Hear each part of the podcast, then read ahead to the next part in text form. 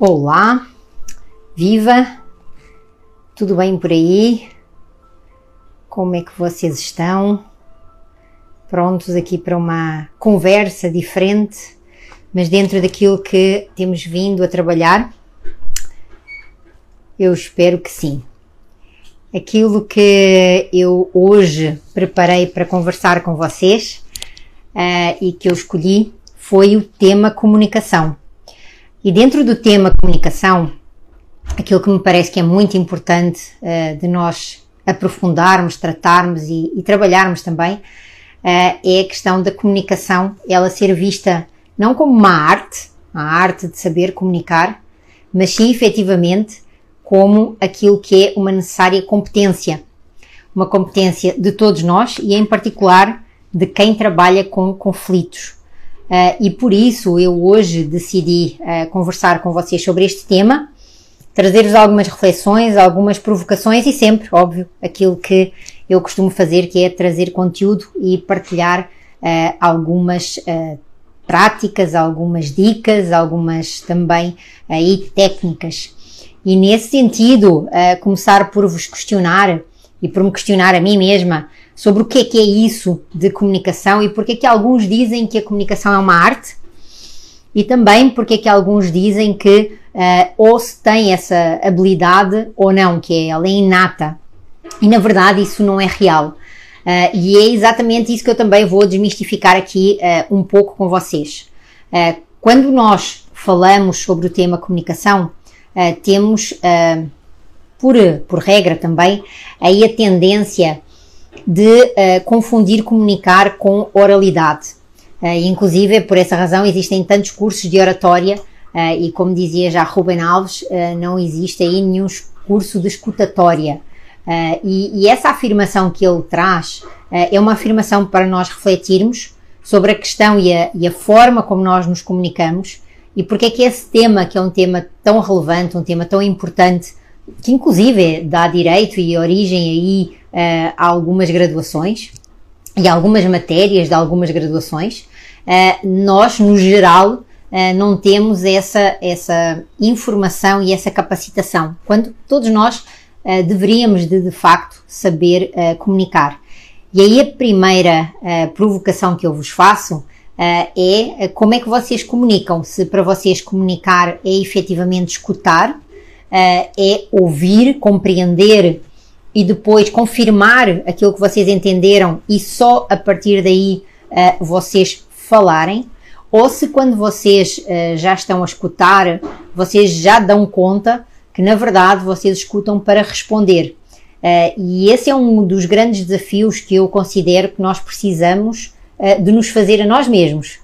isto é, questionarmos, principalmente naquelas situações em que nós escutamos alguma coisa que nos incomoda, em que nós escutamos alguma coisa com a qual não concordamos e que temos essa tendência para reagir, uh, o que é que nos faz, quais é são os gatilhos que nos levam a reagir, ao invés de escutar, uh, de entender, uh, de fazer um feedback para confirmar se nós entendemos de facto aquela situação daquela forma e só depois nós respondermos. Então, essas duas situações aí, uh, elas têm muito de ver com os modelos de comunicação. Uh, e por modelos de comunicação, uh, nós temos aquele designado modelo mais dominante para aquelas pessoas que não têm ainda, de facto, e que não veem a comunicação como uma competência que precisa de ser desenvolvida, estimulada e aprofundada. E esse modelo dominante é aquele modelo do falar-falar. Isto é, uh, aquela sensação que muitas das vezes nos dá uh, que estamos a falar para surdos, uh, sem qualquer, óbvio, aqui questão em relação a quem tem essa situação especial e, e, física. Mas quando nós falamos e não sentimos que estamos a ser escutados, que estamos a ser compreendidos, aquilo que nós fazemos é começamos a reagir e a contra-reagir e a comunicação ela começa uh, a funcionar de uma forma mais agressiva, de uma forma mais violenta e muitas das vezes até uh, de uma forma mais impositiva. Uh, e é por isso mesmo que nós precisamos de entender a comunicação uh, como uma competência que precisa sim de ser desenvolvida, e que nós precisamos primeiro aí, naquela lógica que, que eu desenvolvo e que eu já vos apresentei do auto-tudo, fazermos uma autorreflexão.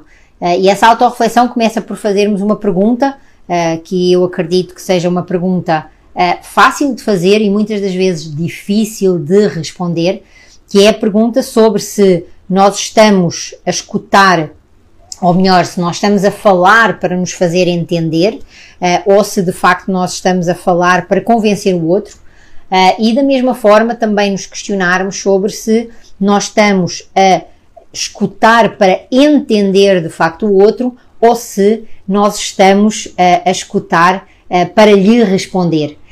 e isso é, é, aquilo que nós precisamos aqui de, de trabalhar, é isso que nós precisamos aí de no autotudo aprofundar e não só para nós, mas para com as pessoas com quem nós uh, estamos a tentar comunicar, que muitas das vezes é isso que acontece. Então já, já falei aqui, já trouxe uh, para quem entretanto uh, foi chegando a questão de primeiro escutar, depois ouvir, depois falar e depois entender. E, e como todos esses termos que, que poderiam numa primeira análise não ser relevantes, eles de facto têm uma extraordinária relevância, uma extraordinária importância e eles são determinantes uh, para que se consiga evoluir uh, naquilo que é a troca de informações, porque comunicar é isso. Comunicar é eu partilhar com o outro uma informação que ele não tem e é eu adquirir do outro uma informação que eu também não tenho. Uh, comunicar é trazer para o outro um sentimento que ele desconhece ou é eu descobrir do outro um sentimento que eu desconheço. E essa troca, uh, que é utilizada não só através de palavras, mas também de gestos, de ações, de atitudes, uh, ela vai nos trazendo aí também uma possibilidade de nós transformarmos essa informação em conhecimento.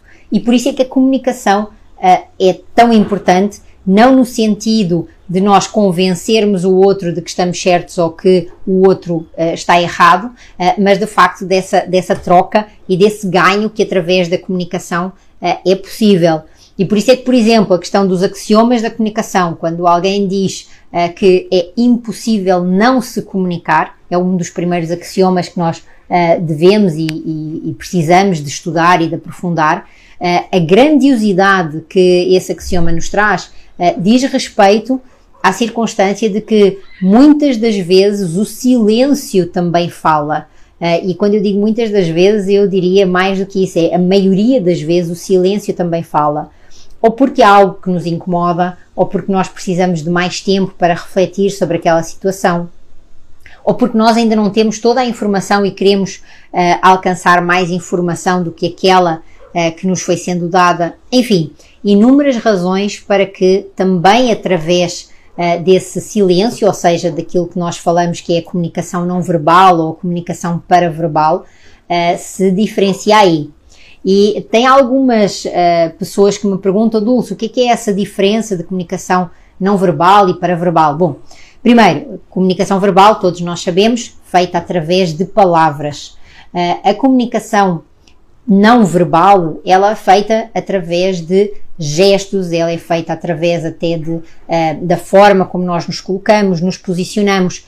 E a paraverbal, ela vai para além de tudo isso. Ela é também diagnosticada através das entoações, da forma como nós uh, nos colocamos uh, para com o outro, e por isso é tão importante nós entendermos que falar de comunicação é falar de um mundo, e é falar aí também uh, daquilo que eu trago para vocês como um dos pilares do triângulo consensual. Uh, falar de, do triângulo consensual sem falar de comunicação não é completo, uh, porque isso significa que nós vamos ficar ali de alguma forma coxos, não é?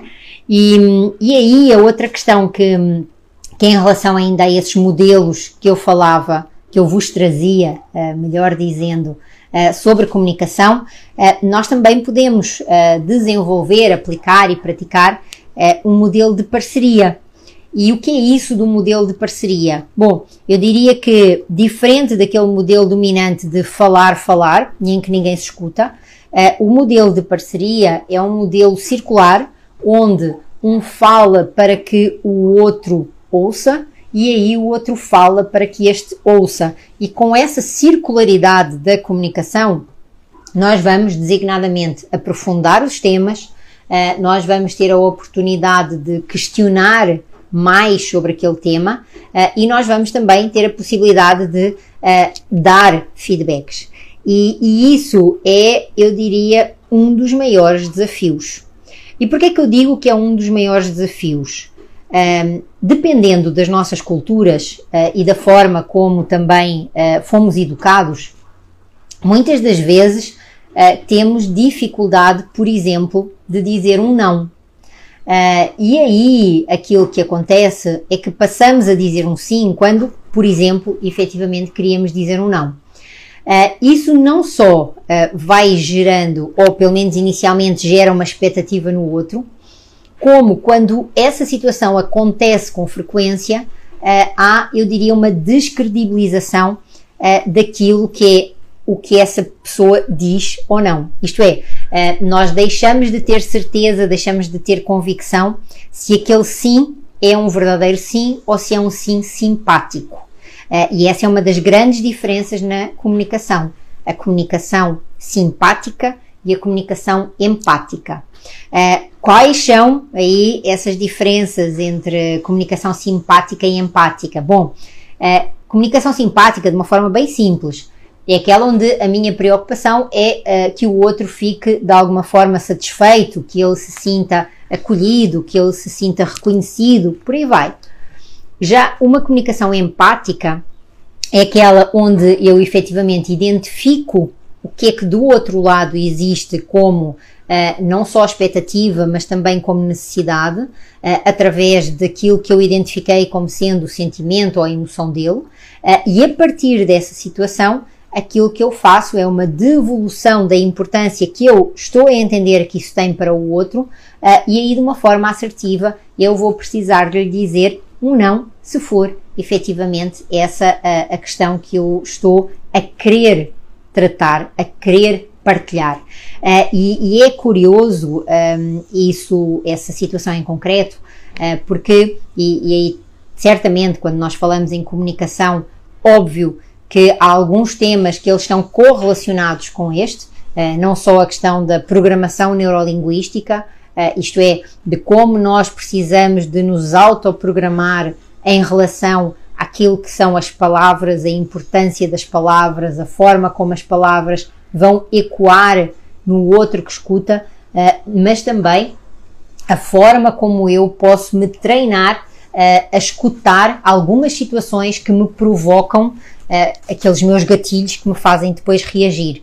Uh, outro tema que está muito correlacionado quando falamos em, em comunicação, uh, não como arte, uh, mas efetivamente como competência, é a comunicação não violenta. Marshall Rosenberg, que acredito a maioria de vocês, se não todos, pelo menos já ouviram falar, se é que já não tiveram algum curso, alguma formação, ou, ou, pelo menos, no mínimo, fizeram a leitura do, do livro. E porquê que é tão importante esta questão da, da comunicação? E é que é tão importante entender a forma como nós nos comunicamos, ela precisa ter regras, ela precisa ter alguns princípios uh, e essas regras e esses princípios vão, além de facilitar uh, a nossa relação com o outro, o nosso relacionamento com o outro, acabam também por facilitar a nossa própria vida. Então, uh, vejam em relação, e aí eu vou pegar no, no modelo de, da comunicação não violenta, aqueles aquelas quatro regras ou quatro princípios, uh, que é muito interessante e importante nós identificarmos a forma como eles são apresentados uh, e o porquê que eles são apresentados naquela ordem, uh, sendo que o primeiro deles é a questão de realização de observações. e quando nós falamos em que a comunicação significa declarar ao outro ou apresentar ao outro uma observação ao invés de uma avaliação ou de um julgamento, Uh, isso faz toda a diferença, porque efetivamente nós, por regra, uh, avaliamos, nós, por regra, julgamos. Uh, e aí, uh, porquê é que nós temos essa tendência e porquê é que nós não temos então a tendência de fazer uma observação? A Sónia está aí a falar que, que está connosco e, e que já, já também desenvolve e estuda estes temas. E isso é muito interessante e importante. Uh, porquê? Porque nós não fomos educados na observação. Uh, nós fomos indicados sim na avaliação e no julgamento. Uh, e, ou então nós nem sequer fomos educados e aquilo que nós passámos a fazer foi repetir modelos que nós víamos fazendo exatamente uh, essa forma de se comunicar. E aquilo que nós precisamos agora de entender, nesta era que, que, estamos a vivenciar, é que quando nós observamos e para nós observarmos na nossa linguagem e na nossa comunicação, nós precisamos também de nos auto-educar uh, a evitar determinadas formas de nos expressarmos. Então eu quero desde já deixar aí algumas dicas uh, para que vocês comecem a tomar mais consciência dentro desse autotudo, a autoconsciência da forma como vocês comunicam e das diferenças que vocês podem alcançar não só nas relações com o outro, uh, mas também uh, na relação social, na relação familiar, na relação de trabalho uh, e na relação individual, conseguindo otimizar as mesmas e ter também aí uma maior pacificação social. E uma delas, uma da, dessas dicas, digamos assim, é ao invés de nós expressarmos em relação ao outro, nós expressarmos em relação ao eu. Então, uh, uma das, um dos exemplos que eu posso aqui dar é, ao invés de eu dizer uh, tu chegaste novamente atrasado, uh, é olha, eu estou a observar que nós tínhamos combinado às 5 e são 5 e 30. Existe uma diferença, não só quando nós falamos, mas também quando o outro escuta. E aí, aquilo que acontece é que evitar adjetivar a atitude do outro, evitar adjetivar um, ehm, o comportamento do outro, faz toda a diferença quando o outro escuta. Porque se eu adjetivo, eu estou efetivamente a julgar.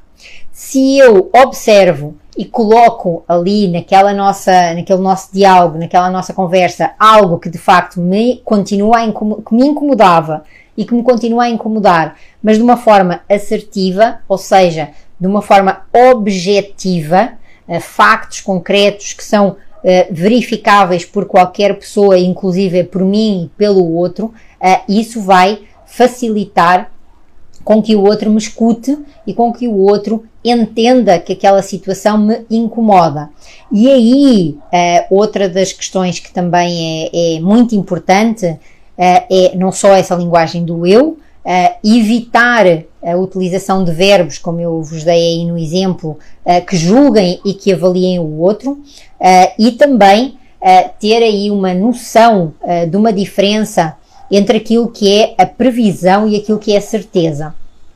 Porque muitas das vezes, quando nós falamos com o outro em relação a alguma situação, nós falamos com base sempre na nossa experiência, uh, no nosso ponto de vista e nas nossas vivências que nós tivemos em situações similares ou em histórias que nós tomamos conhecimento, observamos ou verificamos.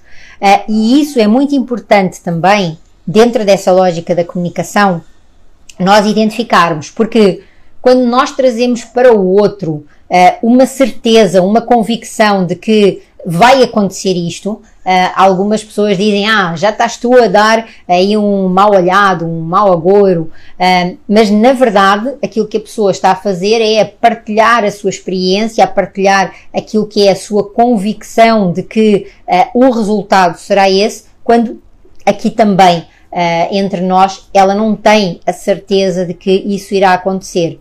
E por isso, o que é que nós precisamos então de fazer? Se eu tive uma experiência ruim, uh, ou se eu tive uma experiência maravilhosa uh, em relação a determinada situação, ao invés de eu colocar certeza de que se aquela pessoa fizer aquilo vai acontecer aquele resultado, aquilo que eu preciso é de transformar isso, essa forma de eu comunicar, uh, em que? Numa previsão. Ou seja, olha, pode ser que não aconteça dessa forma, mas uh, de acordo com a minha experiência, de acordo com aquilo que eu já vivenciei, de acordo com aquilo que eu já assisti, é muito provável que se tu fizeres isso, vá acontecer aquilo. Então, é absolutamente diferente quando o outro escuta, ele escutar esta probabilidade, esta previsão de ele escutar que vai efetivamente acontecer e que vai ser uh, daquela forma, porque isso vai criar-lhe uma resistência. Uh, e é esse, esse, é um dos cuidados que também um, ehm, nós devemos de ter na comunicação. E por fim, aí mais uma outra dica uh, que nós devemos de evitar uh, quando nós estamos preocupados em potencializar a nossa capacidade de observação e deixarmos de julgar. é evitarmos palavras como sempre, nunca, jamais. porque essas palavras, elas são palavras que trazem lá está, essa força da neurolinguística que uh, ela pode criar resistência no outro, uh, porque ela traz uma convicção absoluta que uh, efetivamente nós não temos certeza se vai ser uh, dessa forma ou não. Então, estas são algumas, algumas dicas que eu pensei aqui em vos trazer sempre que nós estamos a falar de desenvolver esta competência uh, dentro da comunicação, porque a comunicação é uh, comunicar e saber comunicar é uma competência geral, mas que depois dentro delas nós vamos ter que desenvolver diversos conhecimentos, uh, diversas habilidades para ter atitudes que nos permitam potencializar comunicar com o outro. E já vimos então aqui a questão da observação, então observação sem julgamento, sem avaliação, e aí, uh, um outro elemento que, que, que, o Marshall também nos traz uh, é a questão de falar sobre o sentimento, ou seja, uh, falar sobre o que é que aquela situação que nós observamos ela nos provoca, o que é que ela nos causa. Um, e, e, também nós, quando escutamos o outro, observarmos o que é que aquilo que o outro lhe está a dizer efetivamente lhe está a causar, lhe está a provocar. E em relação a, esta, a este ponto em concreto, que, que tem de ver com o sentimento, uh, aquilo que me parece muito importante de nós entendermos é que falar de sentimento não é apresentar-nos como vítimas. Isto é, uh, falar sobre sentimento não é colocarmos naquela relação, naquele relacionamento ou naquele momento de comunicação como vítimas daquilo que nós observamos. Isto é, não é o dizer que estou aqui há 30 minutos à espera de ti, uh, é sempre assim, chegas sempre atrasado, eu fico cheia de medo, uh, é, é muito desagradável, uh, causa-me uma grande angústia, o meu coração fica a saltar.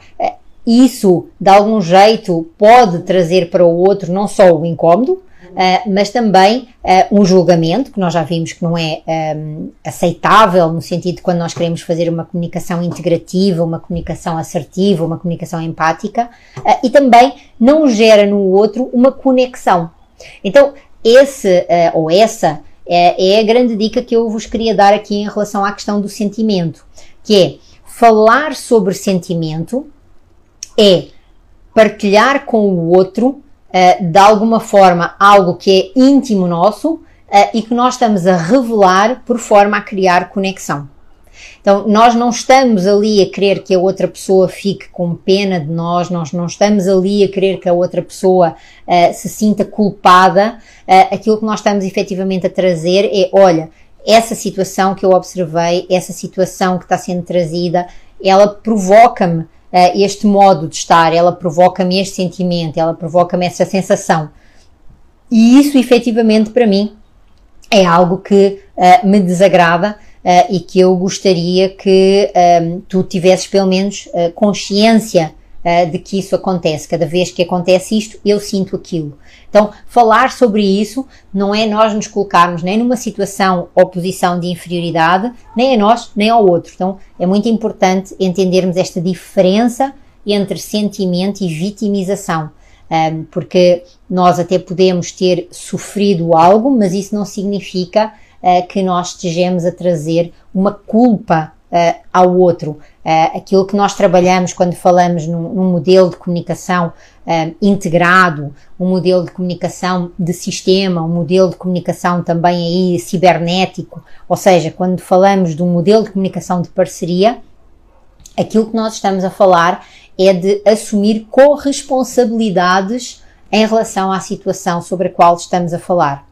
Porque sempre que alguém numa conversa uh, tenta colocar a responsabilidade só num lado, uh, isso significa que essa pessoa não está uh, a ter uma comunicação integrativa, não está a ter uma comunicação de, par de parceria, mas sim a tal dita comunicação dominante linear, onde ela coloca toda a responsabilidade, toda a culpa, mais do que responsabilidade, no outro. Uh, e falarmos de culpa não é falarmos de uma comunicação integrativa, técnica, uh, com competência e profissionalizada, tá? Então, uh, aí, já ultrapassada então essa situação também relativamente à questão de, de sentimento e vitimização, vem a outra, o outro ponto, que também o Marshall Rosenberg na comunicação não violenta nos fala muito, que é a questão da necessidade. Então, identificar a necessidade e transmitir ao outro uh, essa necessidade que nós temos. E isto é muito fácil na teoria, mas a pergunta que eu faço sempre uh, a todos os meus alunos e a todos os profissionais uh, com quem trabalho mentoria e com quem trabalho no Advocacia Consensual em Ação e também na Chave e nos outros projetos que desenvolvo é a questão de que quando nós identificamos que precisamos de algo, ou seja, que algo é imprescindível para a nossa satisfação, é aí esse o momento em que nós identificamos qual é que é a nossa necessidade. Porque tem alturas que verdadeiramente nós não sabemos qual é que é a nossa necessidade mais profunda, aquela que nós não podemos abdicar, aquela que nós não podemos prescindir. Uh, e aí é muito interessante de nós entendermos o quê? uh, que nós precisamos de fazer perguntas para que através dessas perguntas essa identificação ela apareça. Uh, porque é muito mais fácil nós dizermos eu quero isto, eu quero aquilo.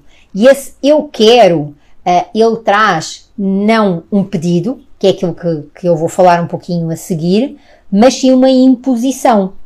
Ora, se eu estou a fazer uma imposição, Uh, até que ponto é que eu estou a atender efetivamente àquela minha necessidade nessa comunicação e nessa relação, utilizando a comunicação como um elemento de interconexão com o outro. Porque comunicar é isso, não é? Comunicar é nós partilharmos uma informação para nos conectarmos com o outro e a partir dessa conexão nós conseguimos alcançar algo ou alguém uh, diferente e conseguirmos também fazer algo uh, que de outra forma uh, nós não conseguiríamos.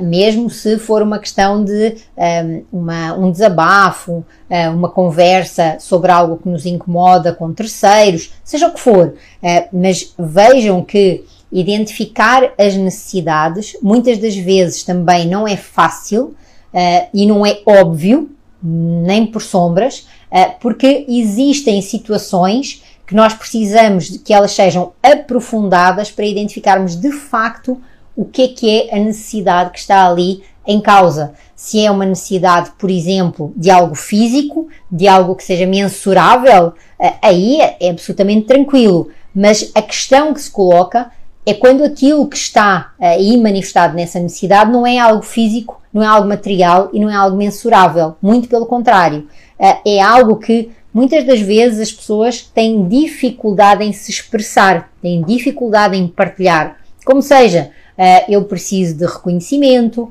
eh, eu preciso de que alguém se disponibilize para escutar uh, aquilo que eu estou a sentir neste momento, uh, eu preciso de sentir que sou respeitada, uh, eu preciso de. Então, essas questões que nós trazemos que não são mensuráveis, elas têm de quê? De ir além da, da questão da observação de eu quero. Então, falar sobre necessidades não é falar sobre eu quero. Falar sobre necessidades é falar sobre o que eu preciso que aconteça, o que eu preciso que o outro faça o que eu preciso que o outro me auxilie para eu conseguir concretizar.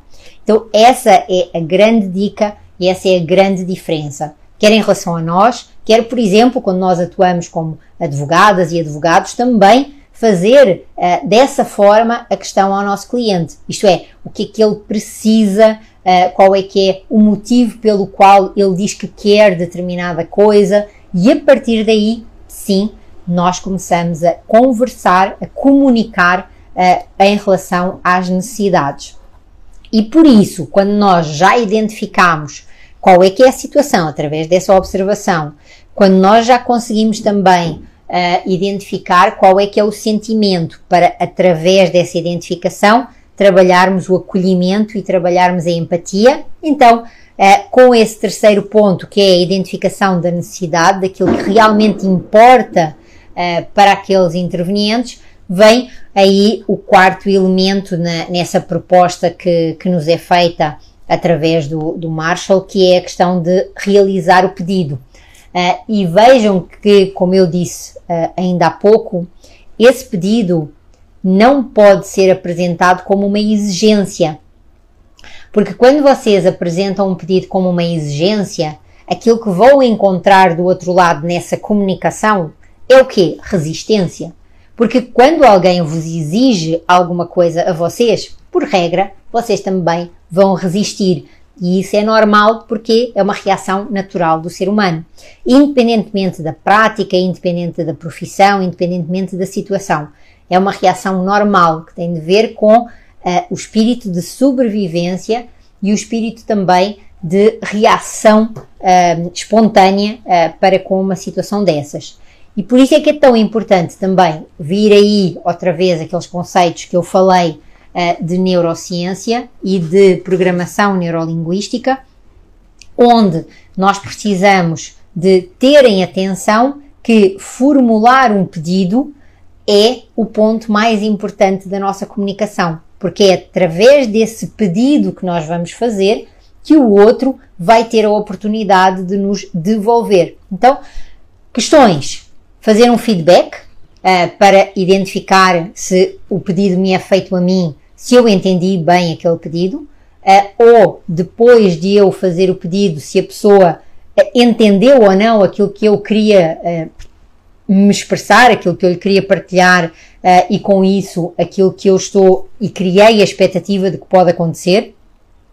Ter flexibilidade e maturidade para escutar opiniões diferentes e fazer dessas diferenças uma mais-valia dentro desta lógica daquilo que é a importância da comunicação.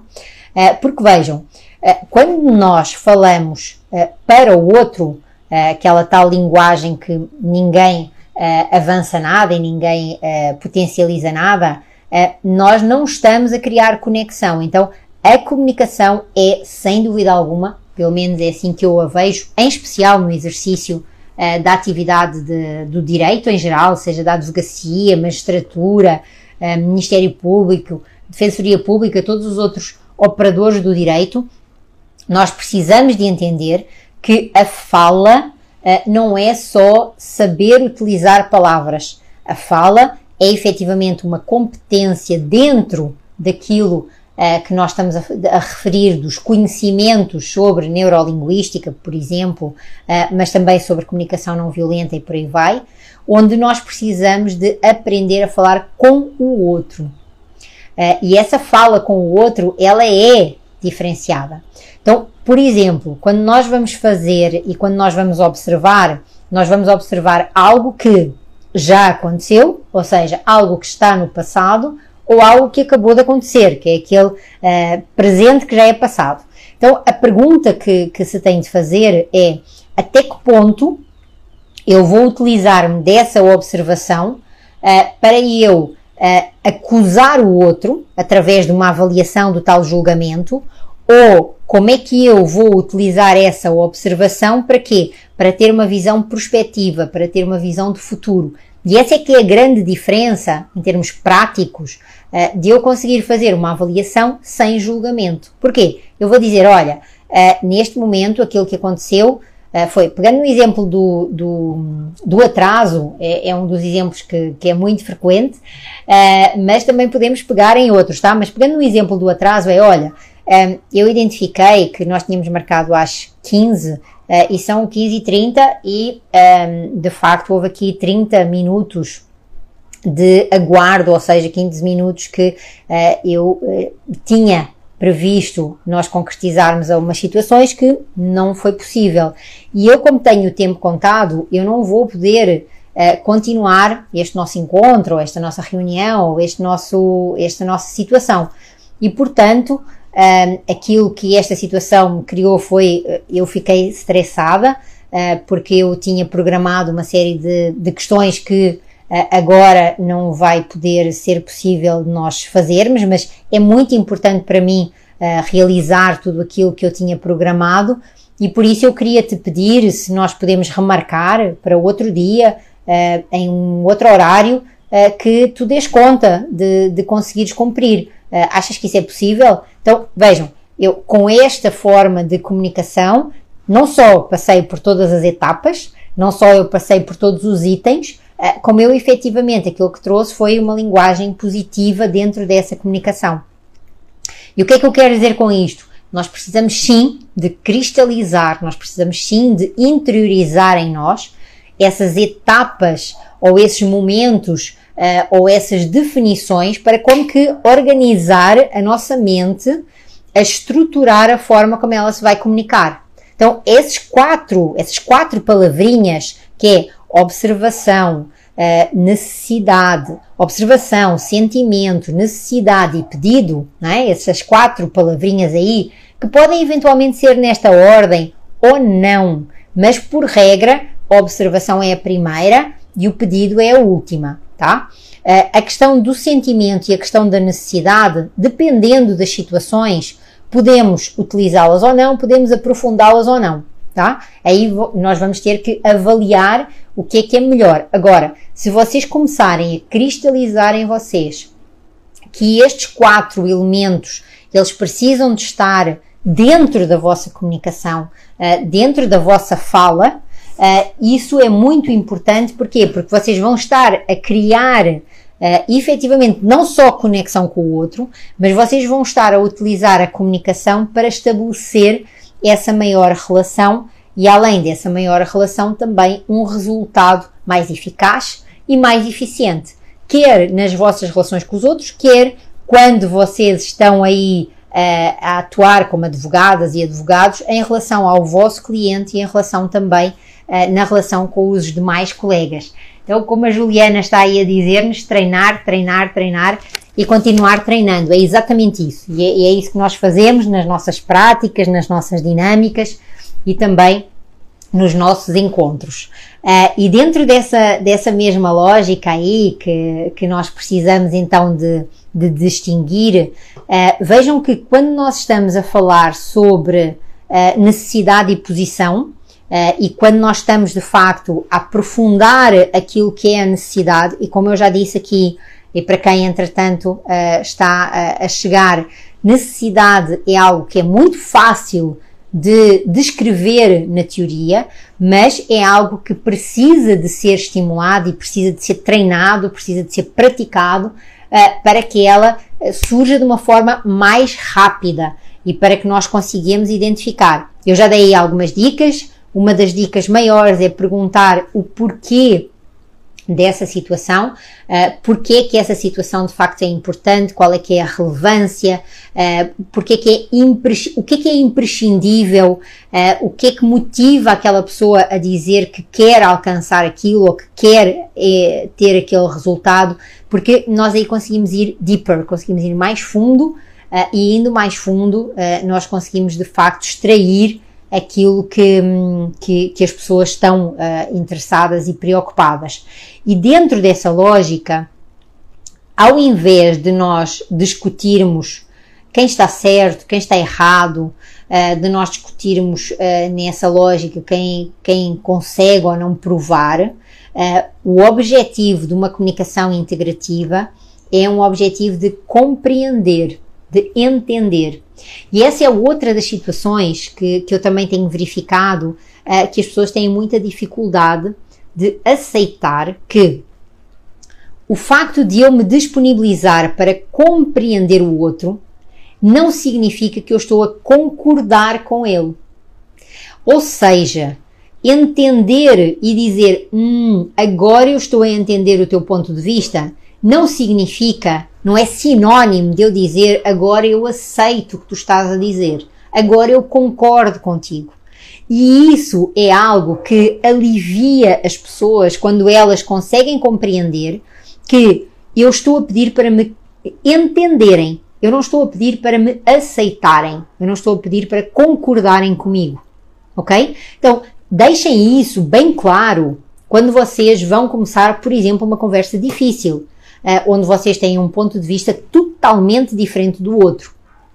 Porquê? Porque vocês precisam de trazer para cima da mesa que nessa vossa comunicação uh, nós não so, vocês, vocês, eu, nós, uh, não estamos a querer convencer o outro de nada, nós precisamos que ele entenda o nosso ponto de vista, assim como nós precisamos de entender o ponto de vista do outro, e depois desse ponto de vista ser efetivamente alcançado, aquilo que nós vamos precisar é de tempo para refletir, amadurecer e voltar outra vez a comunicar.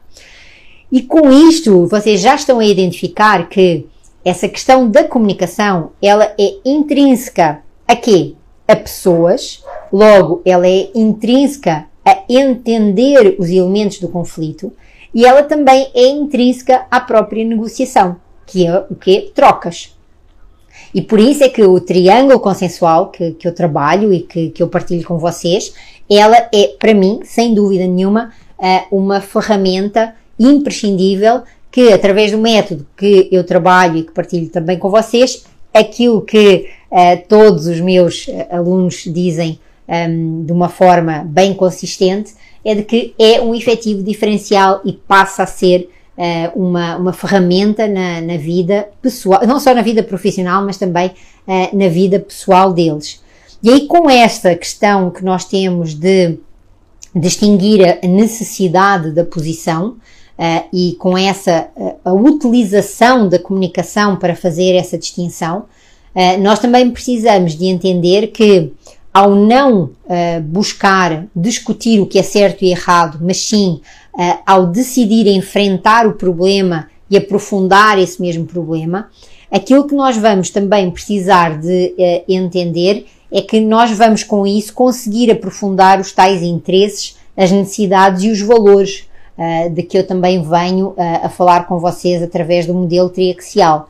Então, tudo isso impacta e tudo isso é uh, mais forte do que aquela questão de meramente saber a verdade uh, e alcançar uma verdade que uh, não existe uma única verdade. Eu recordo uh, que quando eu atuei como, como juíza lá em Portugal, porque para quem não sabe, eu estou no Brasil desde 2013 e quando eu atuava como juíza lá em Portugal, eu começava sempre as audiências dizendo que todas as histórias têm pelo menos três versões. Ou melhor, isso tem pelo menos três, não, tem pelo menos quatro versões.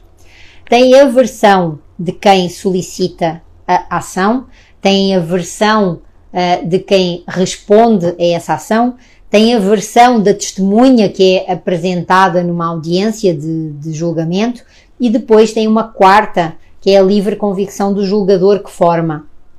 E isso não significa que uma é mais verdadeira do que a outra. Ah, mas simplesmente aquilo que nós estamos a falar são de percepções diferentes que se criam através de falhas de comunicação ou através de comunicação feita do modo errado. Uh, e aquilo que precisamos de entender, interiorizar e aceitar é que essas comunicações que nós dizemos que há um erro na comunicação ou que a comunicação não foi bem feita ou outra justificação qualquer, está justificado na circunstância de que a maioria de nós não tem formação em comunicação. Não tem técnicas especializadas em comunicação. E é isso que nós precisamos não só de identificar, de aprofundar, mas também uh, de trabalhar. E para tal, uh, dentro dessa lógica, e isso tem de ver com modelos mentais, uh, formas de pensar e atitudes de agir também, uh, de nós desenvolvermos o quê?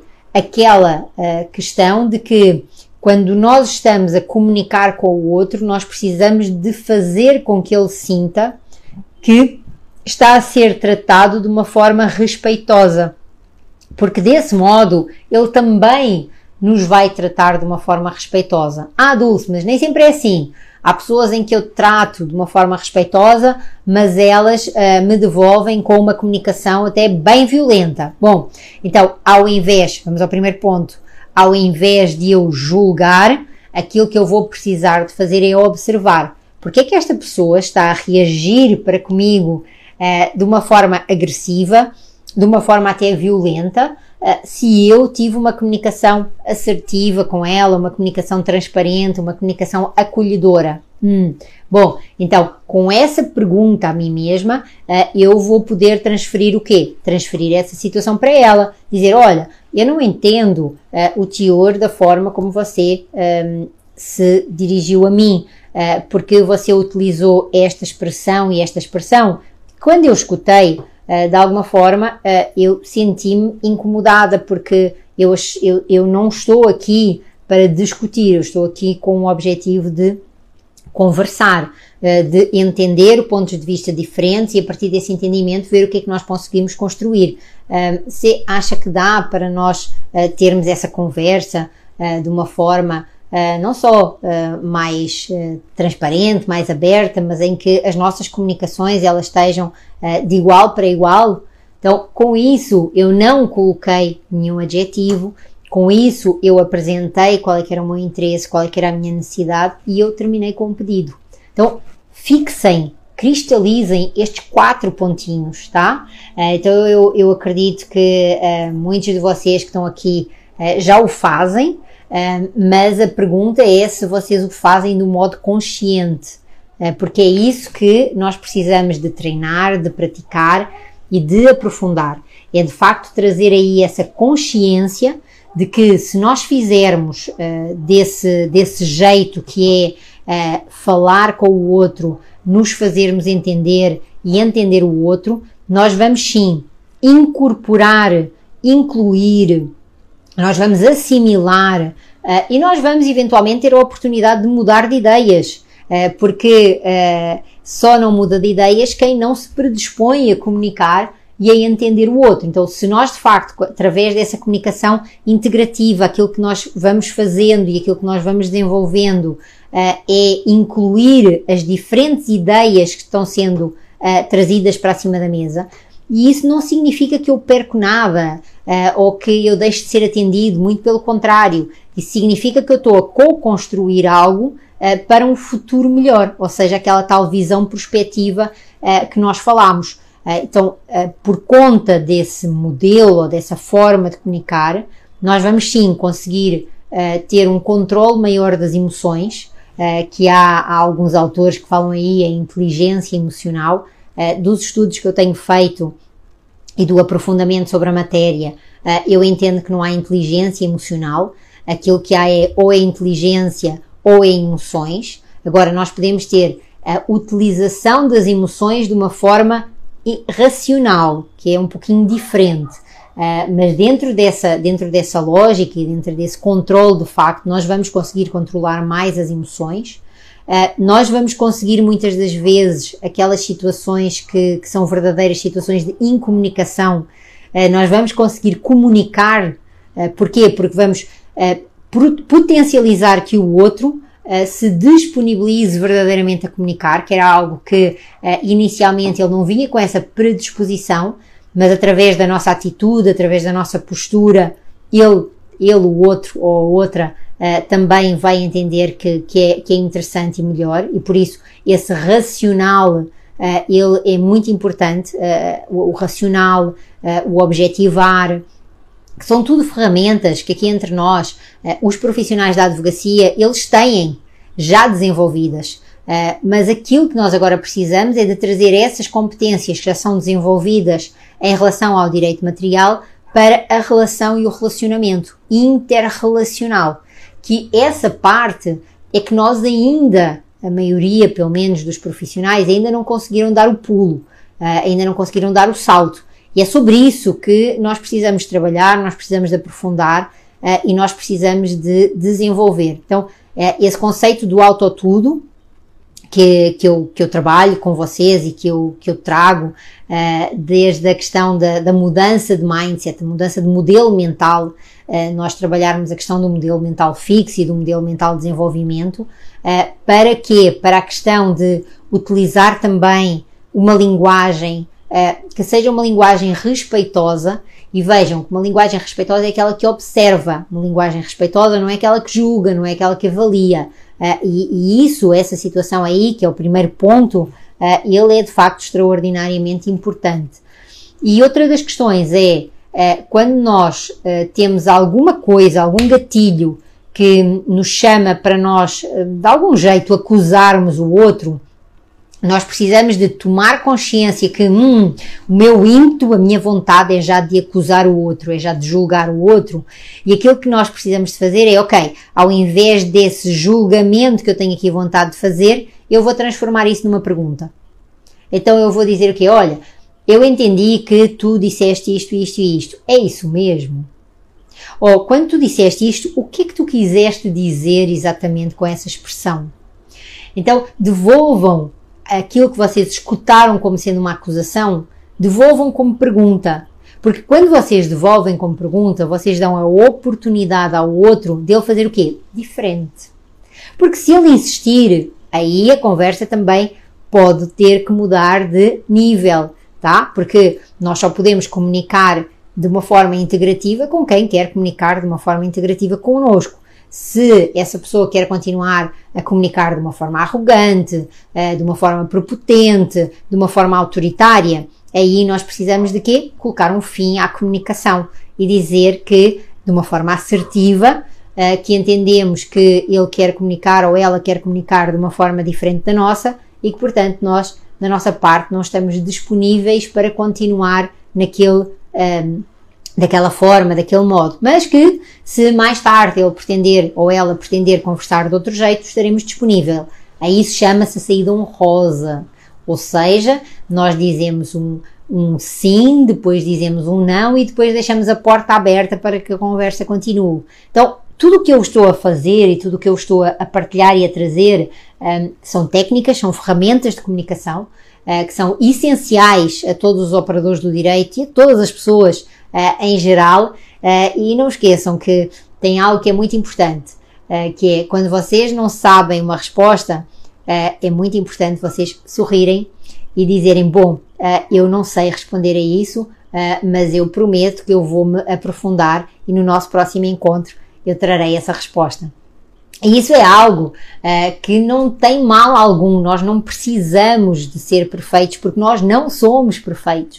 Uh, e, e, precisamos é de aceitar e assumir que dentro dessa nossa imperfeição uh, nós podemos sim trazer algo que é muito mais valioso, que é a nossa essência.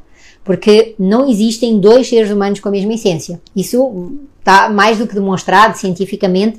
Não existem dois gêmeos iguais. Então imaginem as pessoas que não são. Uh, e por conta disso, essa comunicação integrativa que, que eu hoje trouxe aqui um pouco dessa partilha com vocês, uh, significa uma oralidade assertiva e, mais uma vez, assertiva não é grosseira.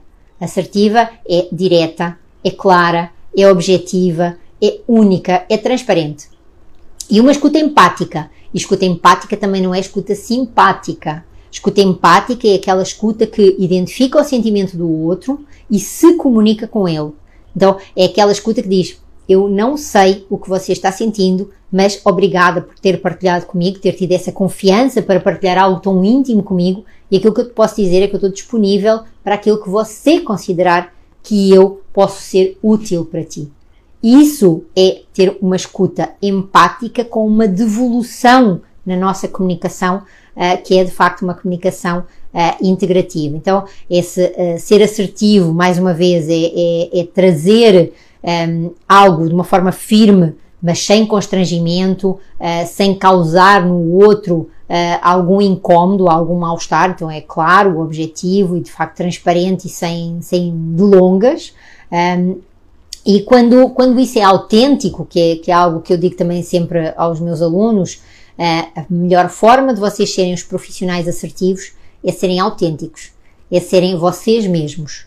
Então nunca esqueçam que o vosso diferencial não está nos vossos honorários. Os vosso, o vosso diferencial está na vossa assertividade, na vossa empatia e na vossa genuinidade.